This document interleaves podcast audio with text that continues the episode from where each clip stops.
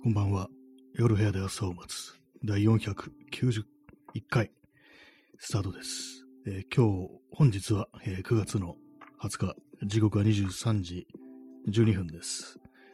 東京は今日はあ台風でしたね。多分台風なんだったとも思います。はい。あ、早速 P さん延長チケットありがとうございます。210枚になりました。もうどんどんどんどん増えてきますね。普通にもう、ね、こう、数百枚、ずっとこのコインが、こう、ログインするたびにコインがもらえるっていうシステムが続けば、まあ永遠に増えていくっていう、そういう感じになってますね。ありがとうございます。はい。えー、台風、台風だったらしいですね、今日。台風、なんか昨日の夜中ぐらいは、まあまあ、こう、風が強いだとか、雨が強いだとかあったんですけども、今日はそうでもなかったような、まあ、東京に関して言えば、まあ、そんな感じでしたね。曇り時々雨っていう感じで、まあ、そんなにはというね、こう、感じだったんですけども、皆様いかがお過ごしでしたでしょうか？なんかあの、結構ね、身構えてる、身構えなきゃね、こういけないことだと思うんですけども、台風っていうのは、まあ、この気候変動、気候変動って言ってますけど、この放送で。まあ、そういうのもあるんで、気をつけた方がいいんですけども、なんか逆にこういう感じで、ちょっとあの、肩透かしみたいな、ね、感じだと、なんか次別にそんなにね、こう、気ぃつかなくていいかなみたいなことを思っちゃったり、どうしてもしてしまいますね。やっぱ東京門は、東京門はあの台台風を舐めてるっていうね、そういうところがね、やっぱりありますね。明日は、明日は東京は曇りということで、で気温が低いですね。最高気温25度っていう感じですけども、まあでもあの、湿気はね、湿度は結構高そうな感じがするんで、まあ微妙ですね。曇り。で、まああれですね、あの、あさってからなんかずっとなんか雨みたいな、雨、そのなんかすごい微妙な感じでこう、曇ったり雨降ったりみたいな、なんかそんな天気っぽいですね。なんかどっちかにしてほしいなっていうふうに思うんですけども、なんかね、本当にこう、曇り時々雨とかだとね、なんかこう、めんどくさいですからね。まあ傘、傘持ってればね、いいって話なんですけどもね。どうもなんかこう持たないでも大丈夫なんじゃないかみたいな、そういうなんかおごりみたいなのが出てきてしまうというのがあったりして、まあ、っていうのは私、あの、傘が嫌いっていうのがこう、あるので、あと自転車で出れるんじゃないか的な、そういうなんかこう、微妙ななんかニュアンスみたいなのがね、どうしても出てきますね。微妙なニュアンスってなんだって感じですけどもね。はい。えー、さっきですね、あの、まあ、この放送で結構何度かこう言ってますけども、あの、まあ、結構ね、あの、人と会った時に、さっと渡せるちょっと名詞的なね、こう、もの、こう自分のね、こう、名前だとか、ウェブサイトの URL だとか、そういうものが載ってるような、こう、ちょっとしたあの、カードみたいなもの、そういうものを持ってた方がいいんじゃないかなっていうことを最近よく思ってたりして、で、まあ、それをまあ、自分で作ってみてはどうだろうみたいな、そんなことになって、思って、で、それを今日はね、あの、実際プリントとかね、こう、さっきしてたというね、感じですね。え P さん、えー当日になっていきなり降水確率20%になって、外出計画立てればよかったになりやすい天気。あ、それありますね。なんかこう、前日とか、普通になんかね、こう、降水確率70%、80%とか、そういう風に出てんのに、その日になると急になんかあの、20%とかなってて、そこ出れんじゃんみたいな感じでね。で、まあそれでなんか、こう、全然こう出るね、こう、気にならなってなかったのに、そういうふうにあのね、これはなんかこう、ちょっといけそうだなってなると、もう計画立ててないのになっていう感じのね、困りますよね。いきなりなんか人に声かけたりするのも、ね、皆さんそれぞれこう、ね、予定みたいのがあるっていうことで、それもなんかちょっとやりづらいですし、なんかね、ちょっとめんどくさいですよね、本当にね。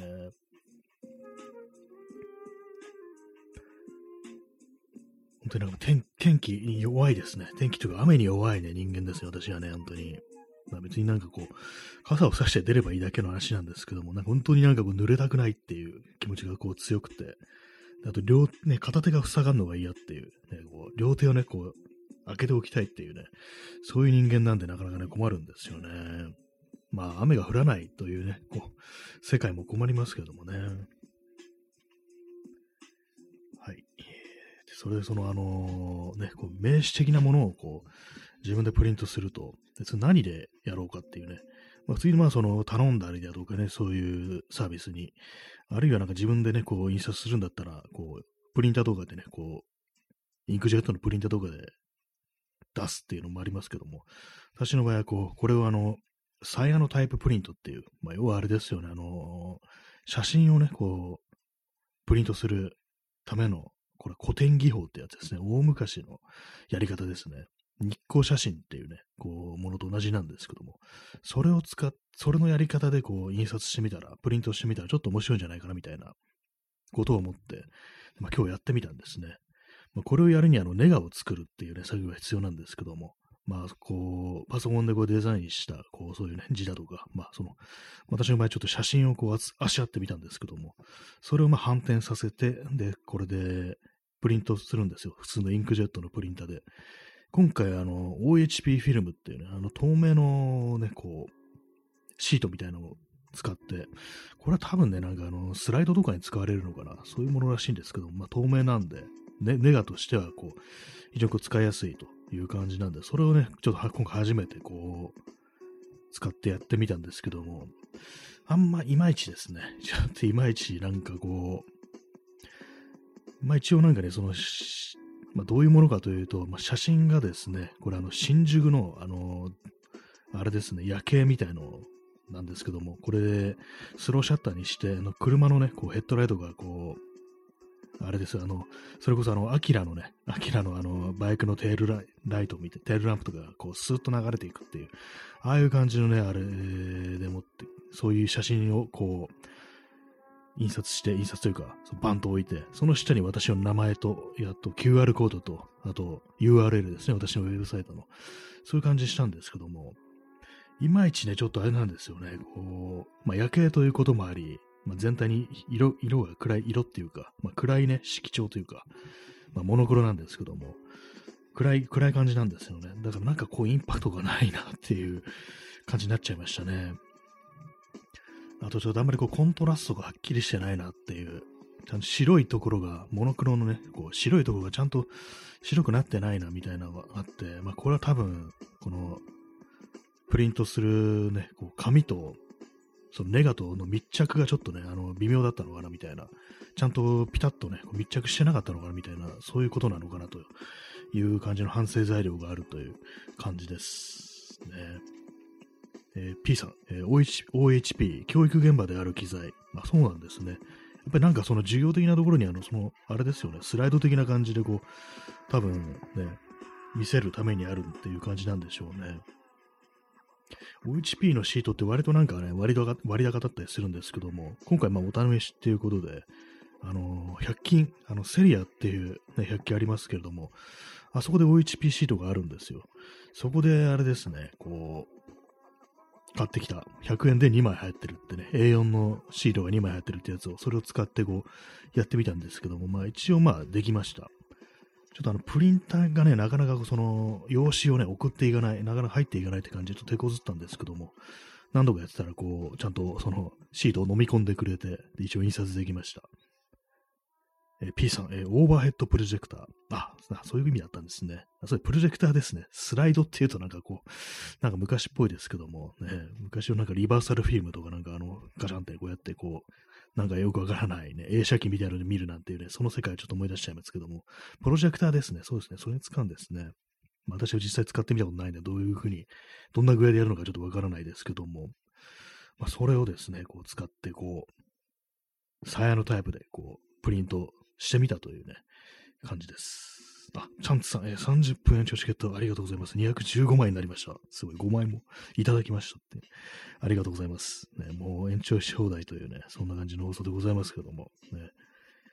ま本日は、こう、ちょっと名詞的なものをこう、プリントしてるという話をこう、しているんですけども、やっぱりまあちょっと難しいですね。あの、今回ね、あの、まあ、薬品を紙に塗って、それをあの、観光させるっていうね、紫外線に当てて、そういう感じなんですけども、この薬品自体はもうかなり古いんですよ。もう何年、2年くらい前になんかこう、調合したやつで、一応なんかその、遮光するね、こう、性質を持ったあの、あれ何ですか、樹脂製のなんかあの瓶みたいな、ボトルみたいなのに入れてあるんですけども、光を通さない。まあ、よく薬品をね、入れておくためのあの、ありますけど、茶色い瓶とかありますけども、あれの樹脂製バージョンみたいなやつで、その中でまあずっとまあ入れてて、こう、入れてたんですけども、まあその今回それを使い切る形で、こう、やってみたという感じですね。まあ、どう、どうなんだろうっていうね、これ、まあ、やりようによってはもう少しこう、綺麗にできんのかなと思うんですけども、まあでも、名刺ってね、サイズが小さいですからね、確かもう 55mm×91mm とかね、なんかそんな感じだったと思うんで、まあまあ小さいんですよ。そうすると、まああの、元がね、元なんで、ちょっと精細な画像を出すというか、プリントを出すにはちょっと難しいのかなという思うんで、やっぱりこう多少ぼやけてるというか、ちょっと荒々しいとかね、なんかそんな感じにはどうしてもこう、なっちゃいますね。ちょっと細い字とかだと、まあ、若干ね、ちょっと潰れるというか、ちょっと視認性が低いなという感じなんで、まあ、この辺ちょっとあの改善の余地がこう、あるなと。あと、まあ、QR コードも少し、ちょっとあれですね、あの、な読み、読み込みがなのにちょっと抵抗するみたいな感じなんで、これもなんかちょっと改善の余地ありという感じなんですけども、まあ本当なんか古典技法ですからね、本当はアナログな感じでこうやってますから、やっぱりその結果がね、こう毎回毎回違ってくるんですよね。これ何度か今まで普通の写真をプリントしてみたことがあったんですけども、まあ、何秒、何分ね、この紫外線に当てるかどうか、その薬品用のね、こう塗り具合だとか、あと紙にも影響されるんですね。結構まあこれがまあ手こずってるところで、いろんなやつで何度もね、条件試してるんですけども、今まで試してきたんですけども、なかなかこう正解というものがこう見つからないというね、そんな感じですね。まあこれパッとね、人に渡して分かりやすいかなと言われるとちょっと微妙な感じがしてるんですよね。ちょっとインパクトに欠けるなっていうね、ことはあるんで、まあでもね、普通のね、こう名前だけ載ってるだけとかね、こう白いね、紙になんか黒でね、文字で名前が書いてあるだけとか、ちょっと面白くないな的なことは、まあ思うんで、まあね、どうにかね、こう、なんか、なんか面白いものを作りたいっていう気持ちがあるんですけども、どうせならなんかね、ちょっとね、あの、すぐ捨てられちゃうようななんか変なもんじゃなくって、まあ、こんな、なんか、ちょっと変わったあれだな、みたいな。とか、まあ、写真とかだと、まあ、こういう写真を撮ってるのね、みたいなのが、こう、わかりやすい感じにしたいな、というね、まあ、そういうことは思うんですけども、まあ、あれですね、写真がちょっと映えないんですよね、なんか、こう、その夜景みたいなのは。なんか、全体なんかね、黒っぽい。まあ、このサンヤのタイプの場合は、あの、青と白なんですけども、まあ、要は、結構、その、ね、濃い色で画面がなんかほとんど占められてるって感じで、メリハリに欠けるんですよね。そうするとやっぱりね、この新宿の夜景の写真ではやっぱりこう、ちょっと微妙かみたいなところで、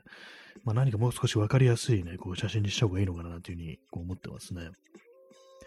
まあなかなかそれがまた難しいっていうね、ありますけども。どういう写真がパッと見でね、なんかこう印象に残るかみたいなね、そういうことを考えたりしてるんですけど、結構ね、難しいですね、なかなかね。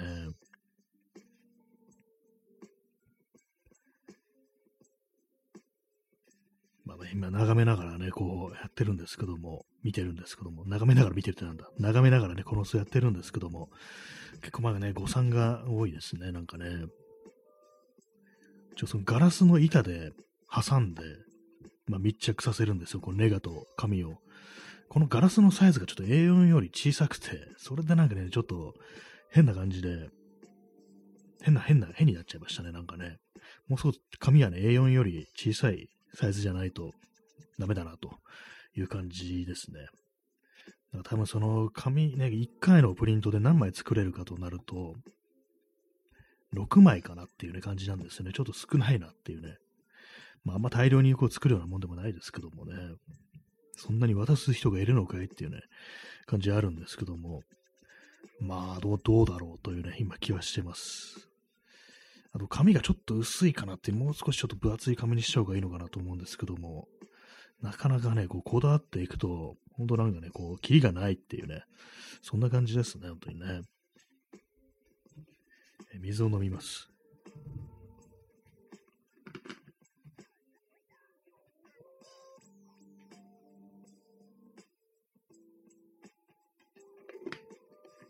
今日はコーヒーは3杯ぐらい飲んだと思いますね。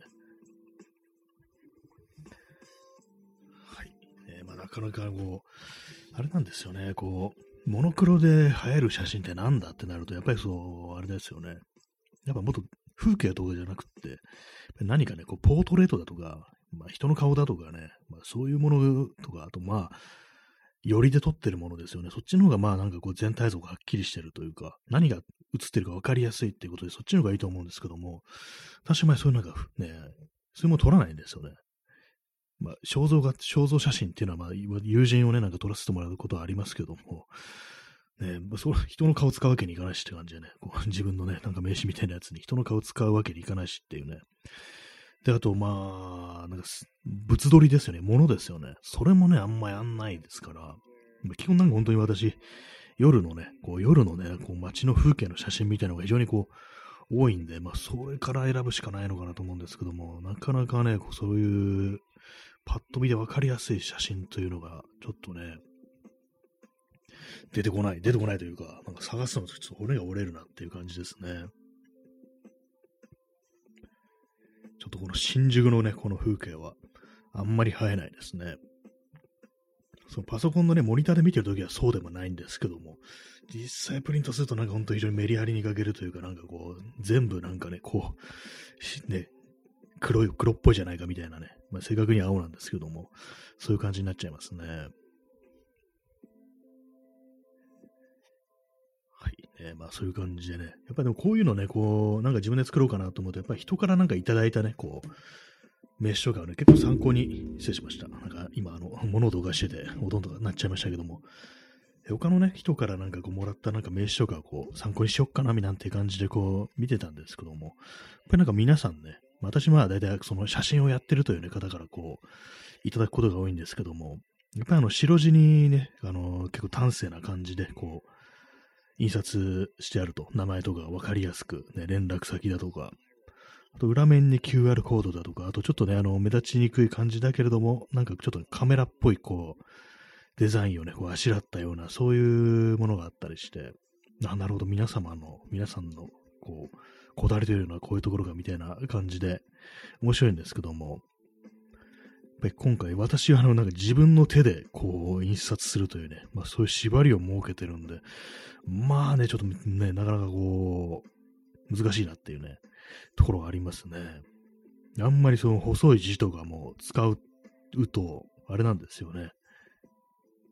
潰れちゃい、潰れちゃうっていうかなんかあんまこうよく見えないみたいなね、こう感じになるんですけども。まあでも実際なんかね、本当頼んでね、シンプルになんか名前とね、こう URL と連絡先みたいな、それが一番楽ではあるんですけども、え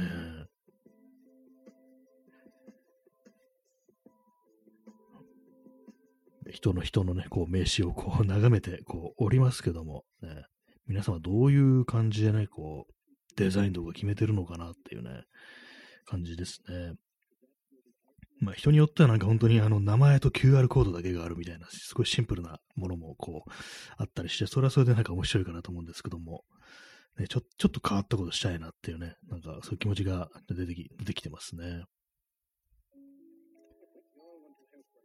まあ、こういうのあんまりこう、その、ね、こねくり回してて、最終的に完成しないみたいな、そういうことが割とこう、ね、私の場合ありがちなんでね、ちょっとそれは避けたいなという感じで、もうなるべくね、こう、パッチャチャッと作っちゃおうっていうね、気がしますね。まあ、ただ、満足できないからね、仕方ないんですけども。はい。ね、まあ、紙、紙が問題かもしれないなっていうのがありますね。画用紙、水彩画の画用紙に印刷してるんですけども、なんか画用紙ってやっぱ表と裏があるみたいで、で、触ってみると、片方はツルツルしてて、もう片方はちょっとザラッとしてる感じなんですよね。でも調べるとね、こうザラッとしてる方が、あの、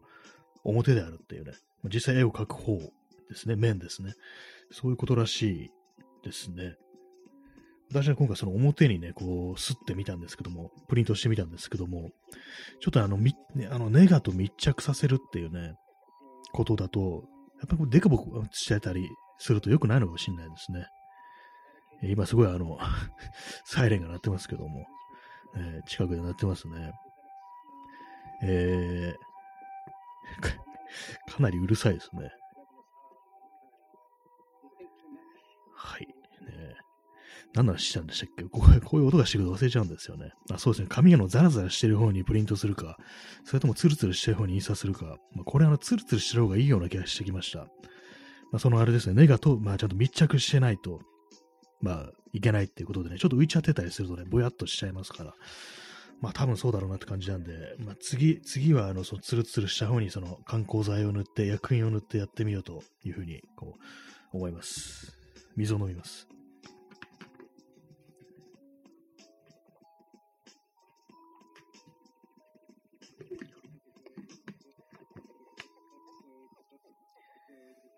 はい。えーね、まあ今日9月20日ということで、9月終わるのかっていうね、感じですね。なんか嫌ですね。こんぐらいの時期っていうのは。なんかね、こう、まあ、大体まあいつも嫌なんですけども、いつも嫌なんですけども、なんかどうも真夏っていうのはね、少し、こう、暑いということにより、なんかあんまこう、気持ちが、他の季節に比べたら沈まなくて済むっていうのがこう、あるかなと思うんですけども、ね、まあ皆様元気に過ごされてますでしょうか？まあ台風となるとね、なんかこういろいろ気圧だとかなんだとかで体調崩すっていう感じでありますけども、まあもうね、もうどうなってるんだろう？台風情報どうなってるんですかね？ヤフーのね、ヤフーの天気情報のこう、あれを見てるんですけども、なんか新潟県では避難指示みたいなね、なんかそんなのがこう、ウェブサイト上には表示されてて、こう、あれですかね、まだまだあれなんですかね。降ってるんですかね。まあでもその、雨が止んだとしても、その、ね、土砂災害みたいなそういうのがこうあると、ね、あれ、雨でこう、降り続いた雨で地盤が緩むみたいなね、そんな感じになるんでね。はい。まあ、以上です。以上です。天気の話っていうね、天気の話ばっかりこう、どうもしてしまいますけども、ね、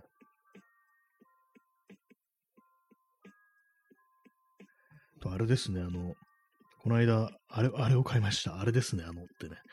あの、ギターのね、あの、チューナーを買いました。私、長いこと本当にあの、チューナーをね、なしにこう、楽器ライフをね、こう送ってきてたんですけども、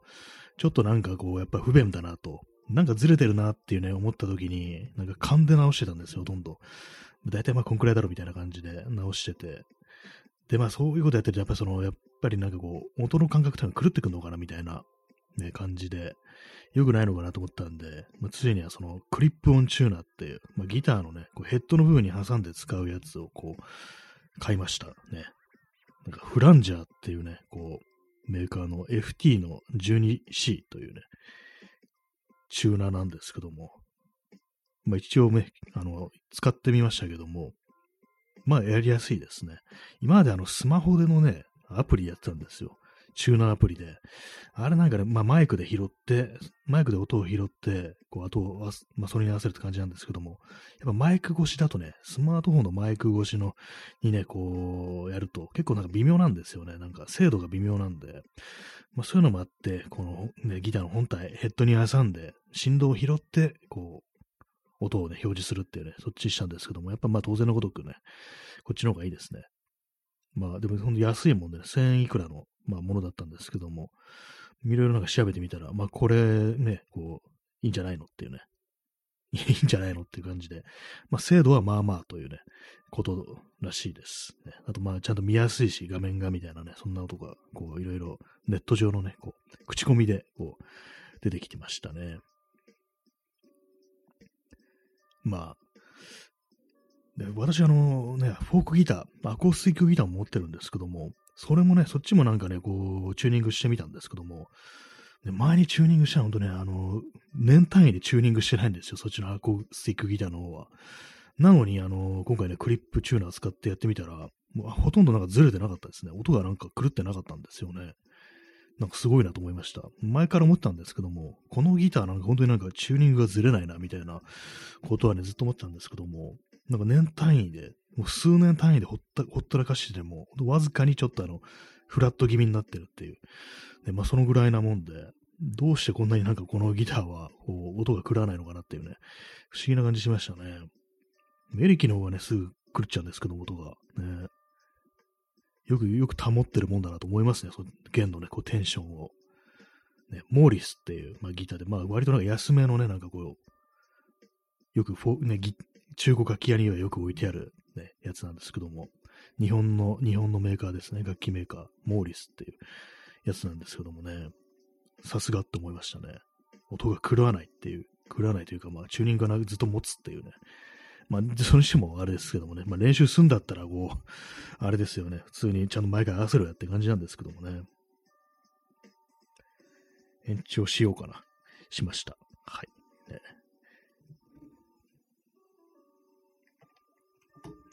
あでもなんか、いろいろなんか、ああでもね、こうでもね、とね、こうやってるとなんか時間の経つのがちょっと早くって、ね、なんか全部1枚しか印刷できてないし、こうなんかデザインも見見直さなきゃいけないし、紙もちょっとなんかね、こう考え直さなきゃって感じで、なかなかね、こう完成しないのが、こう、歯がゆいですね、本当にね。なんかこうね、物作るの時間かかりますね、本当に。なんでね、こういうね、大したことしてないのにこんなに時間が経つのが早いのかって本当不思議に思うんですけども、あれですかね、インターネットにこう時間を奪われてるのかなっていうことはまあ、ちょっとね、思ったりしますね。なんかね、どうでもいいことなものなんかこう、だらだら見てると、本当いつまでか時間とか経ってますからね。なんかこう、昔はもう少し濃密な時間を過ごせたはずなのにっていうね、ことありますけども。やっぱり SNS なんでしょうか。まあ、要は Twitter なんでしょうか。ね、Twitter とかでなんかね、こう、あれなんですよ。他のね、まあ、フォローしてる人のね、こう、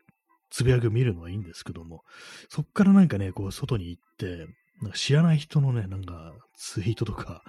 あとなんか人のいいね欄とか見始めると、なんかちょっとね、あの、良くないことがね、起きるんですよね。なんかこう、そういうのって、ななんかこう、ちょっと胸くそ悪いのとかね、ちょっとなんか 見ちゃったりするっていうのがね、私は結構こう、あったりするので、あんまりね、こう自分のそのタイムラインの外にはこう、出ない方がいいなんていうことはまあ思ってたりするんですけどもね、なんかどう、どうもね、なんかこう、そのタイムラインがあの、かそってる時、遅い時になんかね、見ちゃうんですよね。あれ、ほんと良くないなと思うんですけども。人のいいねをね、見る機能って多分なくしちゃう方がいいですね。あと、公式リツイート機能もなくしちゃう方がいいですね。絶対その方がツイッターなんかこうね、正しい姿になれるみたいなこと思ってるんですけども。でもなんか本当にね、あれです。ね、こう、執着してますね。なんか、ツイッターに執着しちゃいますね。割となんか昔の良かった時代をね、こう、い未だにこう頭の中にね、こうあって、あの、あの感じを取り戻せないかっていうね、とかあるんでしょうね。まあ、それでなんかこうずっと見てしまう、見てしまってるっていうね、のがありますけども、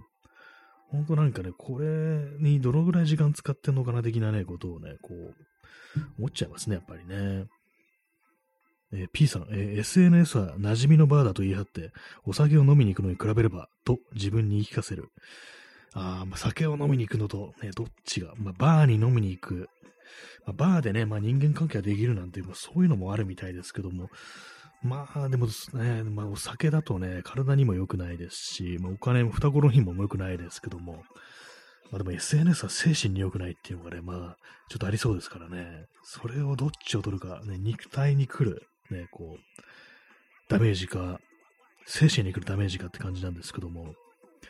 まあ、どうなんですかね。私はまあ、こう、動かないんですよね、本当に基本的になんか、私のタイムラインっていうのはあんまこうたくさんフォローしてないんで、今何フォローしてるんだろうな。えー、238フォローですね。まあそういう感じなんで、まあまあ、あんま、あんま動かないという、ね、感じですね、本当にね。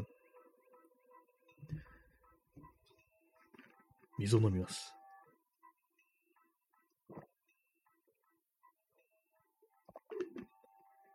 で昔はなんか本当にその馴染みの場みたいな空気の時って、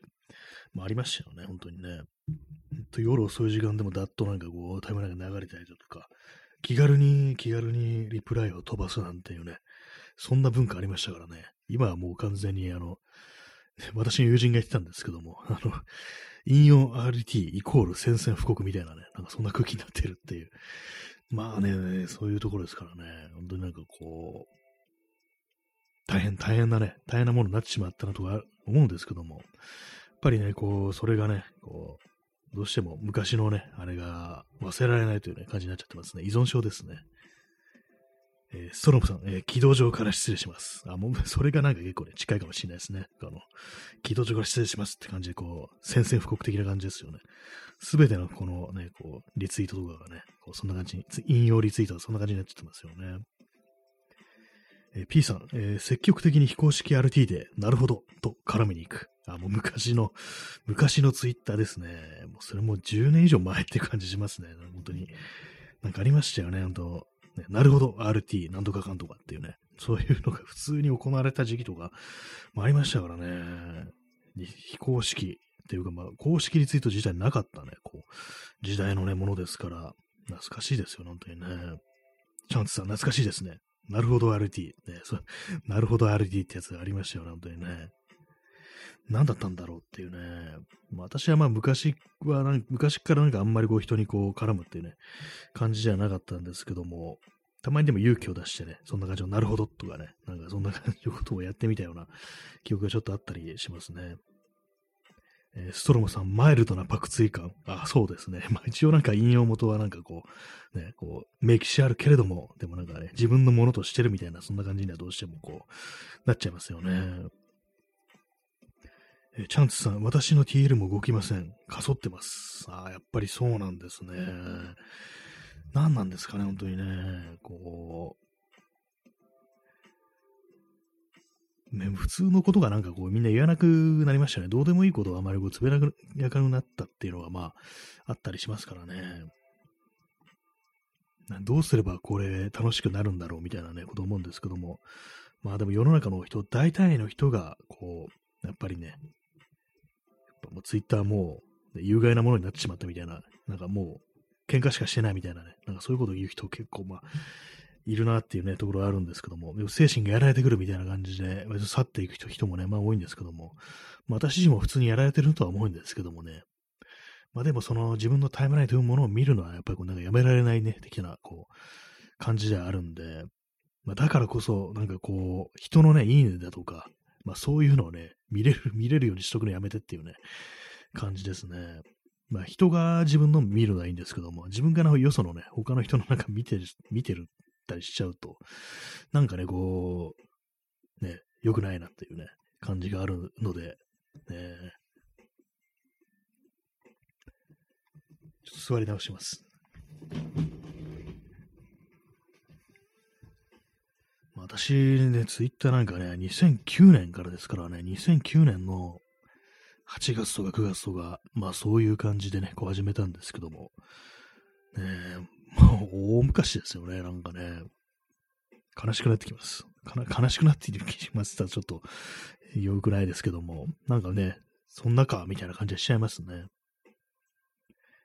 P さん、えー、麦出しの人間性、万人の万人に対する闘争。あなんかもうこの10年がなんかもう、まあ10年というかもっと前からかもしれないですけども、なんかそんな感じだったかもしれないですね。どんどんどんどんなんかそういう一線を越えていくっていうのを繰り返してね、こう、いろいろやってはいけないことというのをね、こう、我々が繰り返して罪にね、こう手を染めてね、こう、最終的にはこうね、イデが発動するみたいなね、急になんかアニメの話するっていうね、あれですけども、なんかそんな感じにね、こう争いやめられずに、なんかこう、ね、最後全員死ぬみたいなね、そんなエンディングが待ってるんじゃないかみたいなね、ことを思ったりもしますけども、ね、皆様どうでしょうか？無事で、無事で、無事でしょうか？ね。私は無事じゃないですね、特にね。あんまご無事ではないですね、本当にね。楽しく使えてるかというと、本当ない、ないですね、なんかね。えー、ストロムさん、人の揉め事で金儲け？あ、もう確かになんか、そんな感じにはなってるかもしれないですね。確かにね。人の揉め事、まあ、揉め事が金になるっていうね。よくなんかあの、こうね、あるのが、こう、怒りが、怒りがね、金になってるみたいな。まあ、これもちょっと霊障的な感じになっちゃう。ね、その言及するね、対象によってはちょっと霊障的な感じになっちゃいそうなんですけども、まあ、確かにね、なんか人々の怒りをこう、利用して何かこうね、まあ、それこそ陰謀論的なもんだとか、変な情報商材だとか、まあ、あれはなんか怒りというよりはなんか不安的な感じですけども、まあそういうのはまああったりね、こう、するよなというね、ことはまあ思うんですけども、まあどうしたらね、こう愉快にこれ使えるのかってことはまあ思うんですけども、でも初めから私の場合なんか本当に始めた頃からね、あんまその変わってないかもしれないです。割と最初からなんかポリティカルなね、感じのタイムラインだったんで、そこまでは変わってないんですけども、大筋は変わってないんですけども、それにしてもなんかそれ以外のことっていうのがやっぱりこう、なくなったようなね、こう、気がしますね。普通、普通にね、なんかこう、日常のことだとかそういうものを書くっていうのが、こう、あんまこうなくなっちまったような、そんなね、気がしますね。まあ、インターネットというものの使い方がなんかもうわかんなくなってきましたね。結構ね、なんかいろいろ見てると、まあ、インターネットを使った、使ってお仕事してる人だとか、それこそあの、テック系のね、なんか仕事してる人だとか、もう、なんかもうインターネットいいわみたいなこと言ってる人がいたりして、最近は山に行ったり散歩とかしてますみたいなね、なんかそんなこと書いてる人とかこう、たまにいたりするんですけども、あーっていうね、本当なんかインターネット大好きっていうね、今まで言ってたような人が、もう最近のはもうあかんわみたいなね、感じにね、こう、なってるというね、かんそういう、ね、人もいるみたいなんで、まあ自分がまあ、こう嫌になるのもまあ、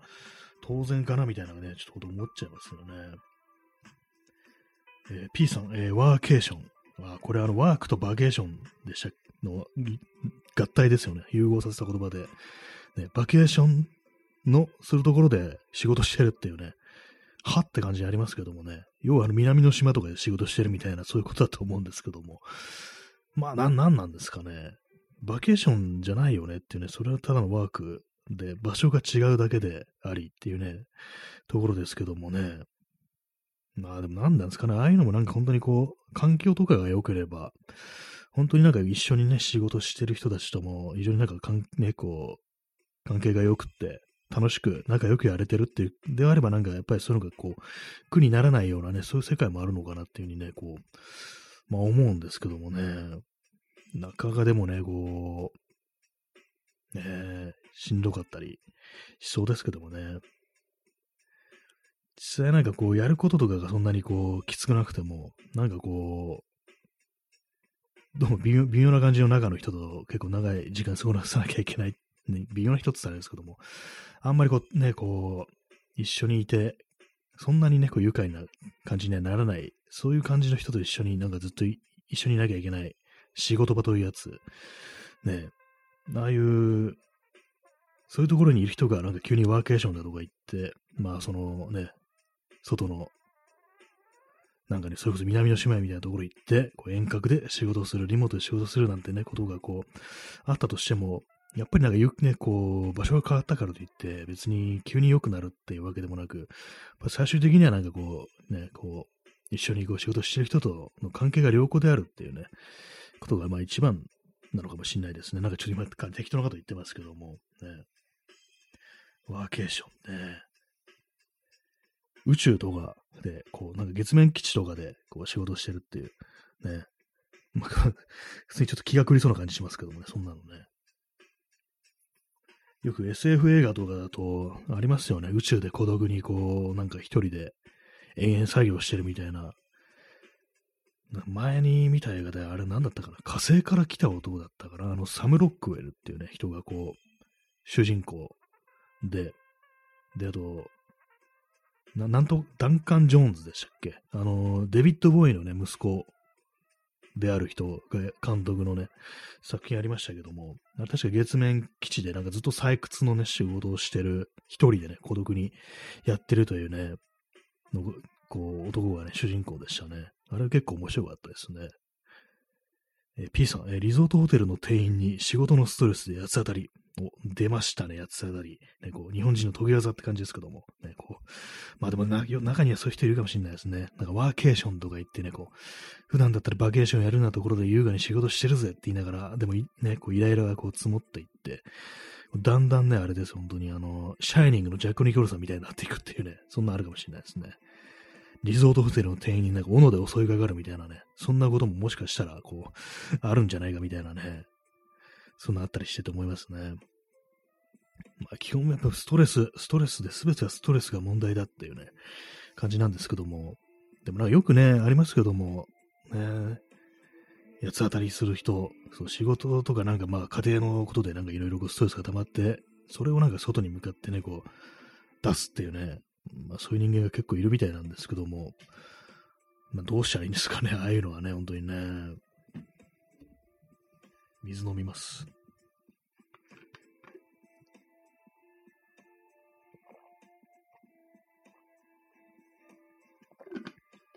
まあでもなんか本当に基本的に愉快に行きたいというね、感じはあるんですけども、感じはあるんですけど、今言いましたけども、ないのかもしれないですね。やっぱりなんかどうも、もともとの性格がなんか非常になんかこうネクラというか、どうもネガティブなね、部分ばっかりこう探してしまうということがあって、やっぱそういう人間にはまあこう、楽しむということがね、なんかこうあんまこうよくできないのかなっていうね、たまにこう思うことがあって、まあそうなるとこう、あれですよね、本当に、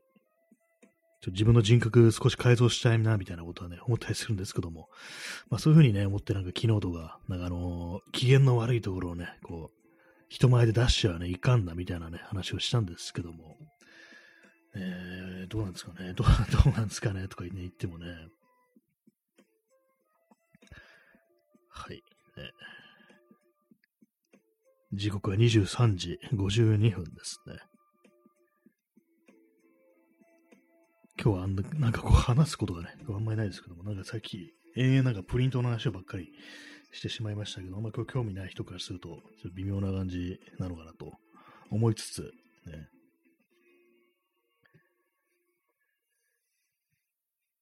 何も、何もない、何もないですね。今日ね、なんか、話すことがね、やっぱないですね。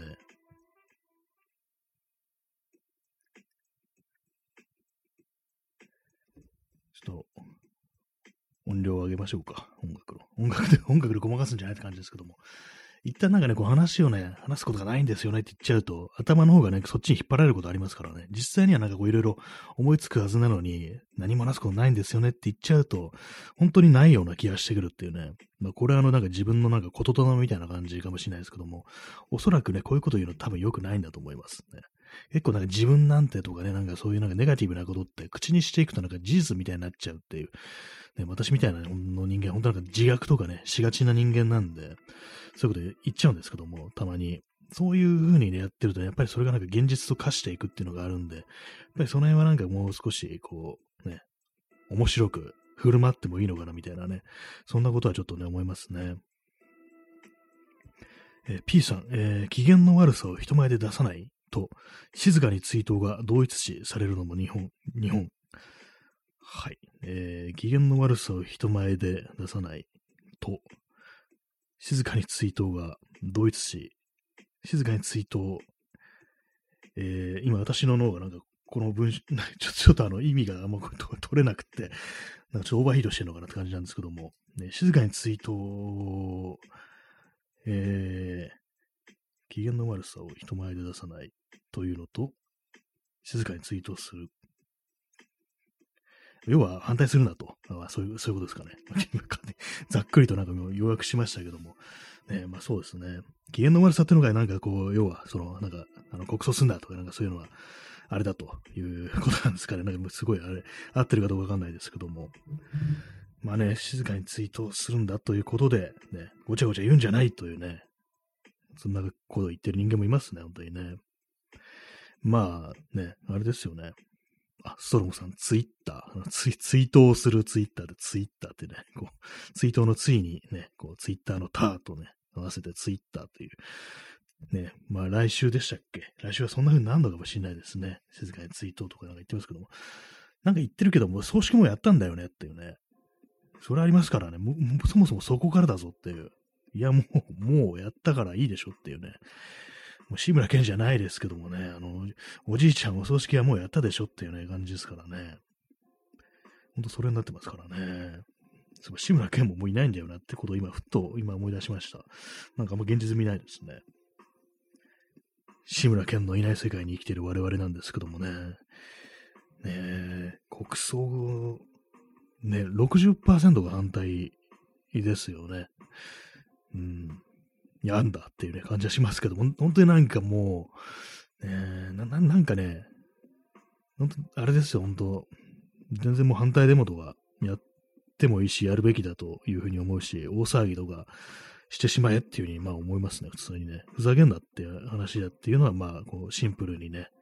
思いますね。あ、ストロムさん、あんなにミー好きなくせに。そうですよね。ミー、ミーとかなんか言ってて、ね、こう、選挙に勝ってんだから何してもいいんだみたいなね、ことをね、こう、言いますけれども、いや、反対がなんかもうね、こんだけいるのに何を言っているっていうね。なんかすごいですよね。あれなんか擁護してる、なんか2回だとかいうのもね、ほんとやばい、やばいこと言ってて、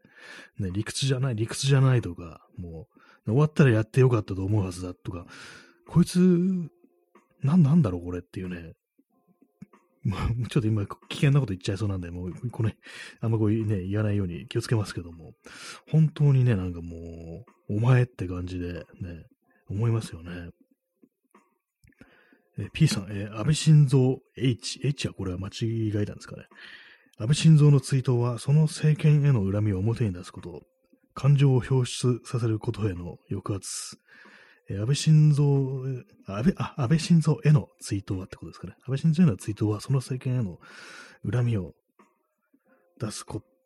その政権への恨みを表に出すこと、えー、感情を表出させることへのまあ、まあ、黙れっていうね、ことですよね、要はね。うるさい黙れとかなんか言ってたなんか、大臣いましたよね、なんか、だいぶ前ですけども。なんかあの、記者会見みたいなところで、うるさい黙れとかなんか、こいつマジかみたいなこと思いましたけども、あれですよね、要は。言いたいことって、なんか今のね、こう政権政府言いたいこと、うるさい黙れ死ねってね、ことですからね。まあ、そういうなんか非常にシンプルなね、こう、そうですね、抑圧というまあことだとは思うんですけども、本当になんかこう、お前らの言いたいことそれなんだなっていうようなことを思いますからね。とにかく押さえつけたいというね、そういうことですね。えー、ストロムさん、一方、同性婚はパブコメに頼る。ああ、そういう感じになってるんですね。同性婚。同性婚の場合はなんかパブコメで、パブリックコメントでなんかこう、いかがなものかっていうね、なんかそういうことがなんか大量に寄せられるっていう、なんかそれもなんかやらせじゃねえかみたいなことちょっと思っちゃったりしますけどね、そういうのね。結構だいぶ前からなんかそのね、あのー、工作みたいなのがあるみたいなのありますからね、その手のなんか、ね、市民からの意見を募るときってなんかね、こう、ちょっと怪しいみたいなね、感覚私ありますけども、えー、同性婚反対って何なんですかね？どうでもいいじゃんってなんか結構思うんですけど、まあでもあれ、それがね、なんかこう、ね、彼らの、ね、反対派の何かを傷つけるというか、もう何かこう、ね、特権を奪われるみたいな風に思ってるのかもしれないですけども、あいつらが俺と同じところに上がってくるなんて許せないみたいな、なんかそういうことですかね。なんかわかんないですけどもね、本当に。なんか結構ね、ヤバめのなんか思想とか持ってるね、人じゃなくってもやっぱりその同性婚はちょっとみたいな風に言ってる人いるんですかね。なんか同性婚反対って言って言ってるとなんかこう、宗教意欲かなみたいなね、ことってね、ちょっと、この昨今のね、ご時世とちょっと思っちゃったりしますからね。宗教、ね、統一教会かみたいなね、ことをね、巣は統一教会かみたいなね、こと思っちゃいますからね。え、P さん、えー、宗教右翼系、過去統一教会などの動員力に頼るパブコメ。やっぱりありますよね。なんか、絶対なんか、ねなんか妙になんかね、一致してんだよなとか、家族が大切だとか、ねなんかこう、それこそ、ね、同性婚だとか、そういうの認めないとか、絶対認めないだとか、なんか、やってるよねっていうね、なんか結構その統一教会っていろいろなんか圧力みたいなの普通にかけてくるっていうのはあるみたいですからね。なんかこういろいろちょっとでもなんかコメントとかすると抗議してくるなんていうね、外戦力かよっていうね、感じですからね。こう、ね、刺しに来る宗教みたいなね、なんかそんなことちょっと思いますけども、刺しに来る右翼っていうね、右翼の場合は刺しに来ますけどもね、こう、統一教会の場合はガチの嫌がらせが来るっていうね、感じですからね、本当にね。えー、P さん、えー、家族というか、家父長制、まあ、父親というか、家長をね、こう、頂点として、それに他のね、こう、ものは従うという、そういうものをなんかひたすらこう、推し進めていくというね、なんかね、星だなんだとか言ってね、結局、ね、お前ら、宗教欲だったかみたいなね、なんかそんなこと思っちゃいますけども、ねえ、このね、一致してるよなっていうね、なんか、ほんとそういうことはちょっとどうしても思っちゃいますね。水を飲みます。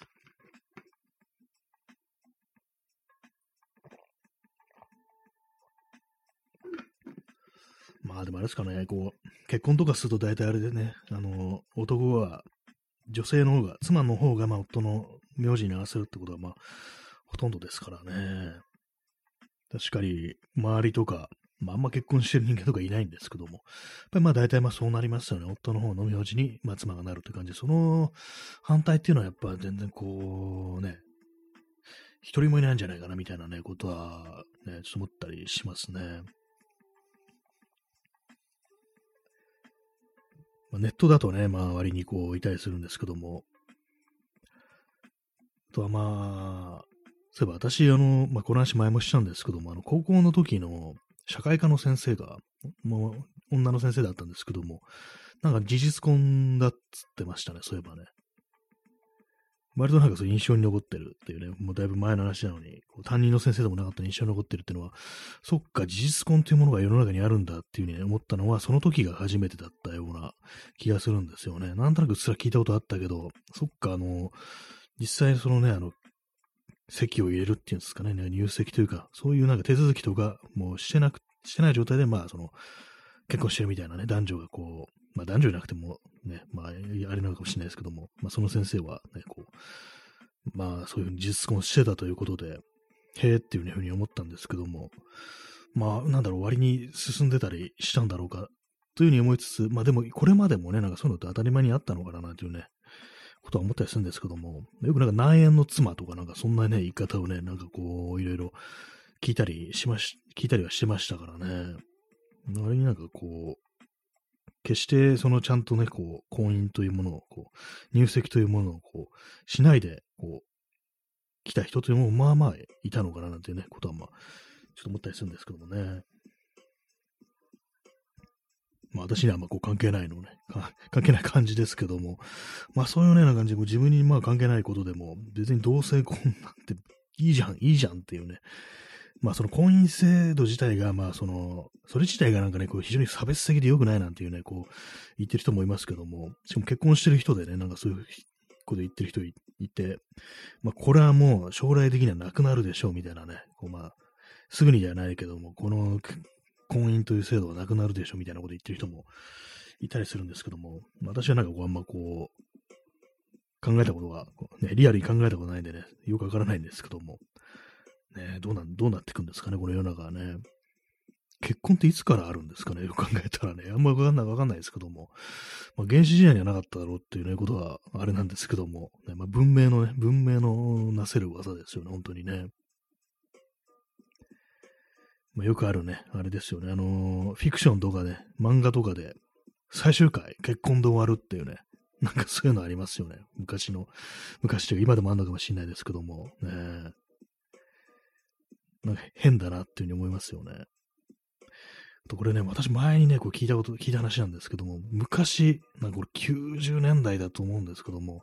あの、ゲーセンの、いわゆるアーケードゲームってですよね。あれで、なんか明日のジョーの、あの漫画のですよ、千葉哲也の漫画の明日のジョー、有名ですけども、明日のジョーのね、ゲームがあって、それがなんかまあその、ボクシングのゲームなんですけども、まあ、ストーリーみたいなのがちょっとあったりして、あの、最終回、主人、最終回ね、あの、原作だとね、あの、主人公のね、こうジョーは、あの、真っ白に燃え尽きて、ね、こう、なんかあれね、こう、死んだみたいに見えますけど、実は別に死んでるわけではないと。ボクサーとしての終わりみたいなね、なんか、そんな感じを意味してるみたいなね、そういう説もありますけども、まあそういうね、まあ、真っ白に燃え尽きて終わりっていう風になってたんですけども、その中でゲーセンのゲーム版だと、まあ、最後のね、まあ、チャンピオン戦ですよね。ホセメンドーサっていうのはめちゃくちゃ強いね、こう、対戦相手と、まあ、試合をして、まあ、その原作だとその判定負けになるんですけども、そのね、なんかゲームの場合だと勝っちゃうわけですよね。で、勝ってエンディングがあるんですけども、エンディングでなんかあの、白木陽子っていうね、まあずっと結構最初の方から出てきたね、重要キャラで、その最、最終回のあたりのね、こう、そのホセメンドーサチャンピオン戦の前にね、こう、ジョーに向かってね、そう、なんかもう告ったりするっていうね、あなたが好きなのよっつってね、だからリングに上がらないでっていうね、まあ、もうパンチドランカー状態だから、まあそんな状態で試合をすればどうなるかわからないから、行かないでっていうね、そんな風に言ってた、こうね、シーンがあるんですけども、なんかそのね、ゲーセンのゲーム版だとなんか、そのエンディングで、なんか結婚式してるっていうね、ことを聞いたことがあるんですよ。なんか、ひょっとしたら YouTube とかで見たことあるかもしれないです。ちょっと記憶曖昧なんですけども、なんかね、その話聞いたとき、えって思いますよね。明日のジョーってそういう結婚エンドってお前って感じですけども、ああいうの原作者、どう、ね、千葉哲也とかどう思ってんだろうっていうね、ことちょっと思いましたね。まあまあゲームだからって感じですけどもね、勝ったのに燃え尽きちゃったらなんかね、ちょっとあれですけどもね、まあ、勝って燃え尽きるっていうね、あれでもいいと思うんですけどもね。まあ、それ聞いたときびっくりこうしてしまいましたね。結婚落ち会っていうね、まあ、するなと、するなと言えないですけどもね。そういえば、あの、三上寛というね、あの、フォークシンガーの曲で、明日のジョーなんて大嫌いだっていう曲があって、でそれがどういう内容だったかっていうと、明日のジョー、ね、明日のジョー、俺は明日のジョー大嫌いだっていうね、もし、ジョー、もしお前が明日を本当に信じていたんなら、どうして陽子を抱きしめなかったんだ？みたいなね、なんかそういう歌詞なんですけども、それがなんかね、その、ゲーセンのゲーム版だと、結婚ということで、三上寛も大喜びみたいなね、そんな感じになるかなというふうに思ったんですけども、ね、ちょっと三上寛本人に聞いてみたいところでありますね。あの、明日のジョーの話なんですけどっていうね、言ったら、なんて言うんだろうっていうね。まあね、まあ幸せの方がいいというね、のはまあ、確かに、まあその通りなんですけれどもっていうね、思うんですけどもね。水を飲みます。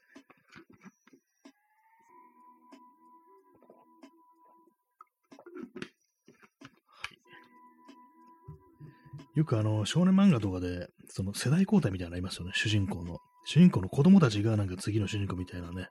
主役になるみたいなのありますけども、あのー、あれですよね。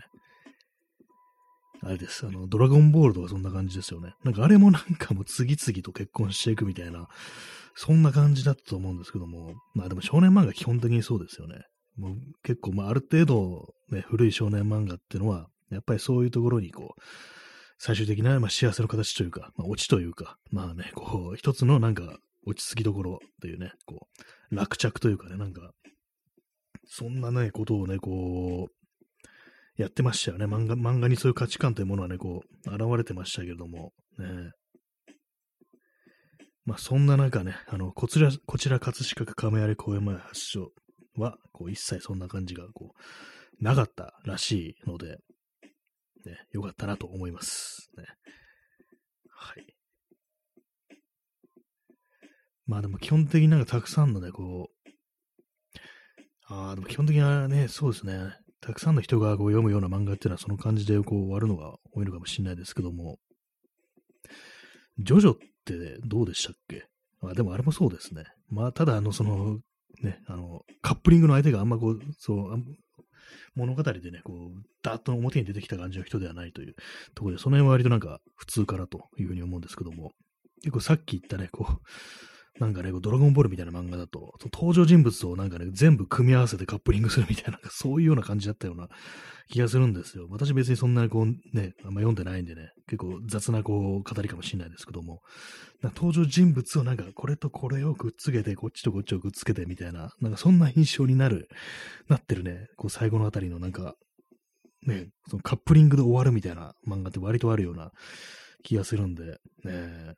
ちょっとそういうの集めたいですね。カップ、最終的になんか結構重要人物のカップリングで終わる漫画っていう。えー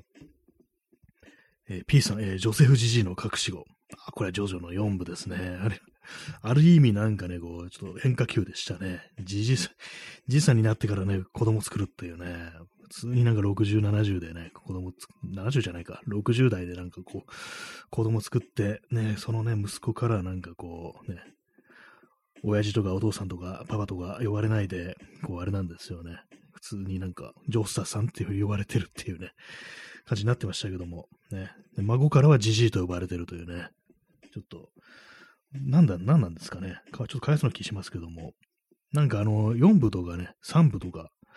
の、まあ、特に4部ですけども、あの、ジョセフ見てると、もう少しなんかあの、ね、いろいろやらせてあげたいなという気持ちになってきますね。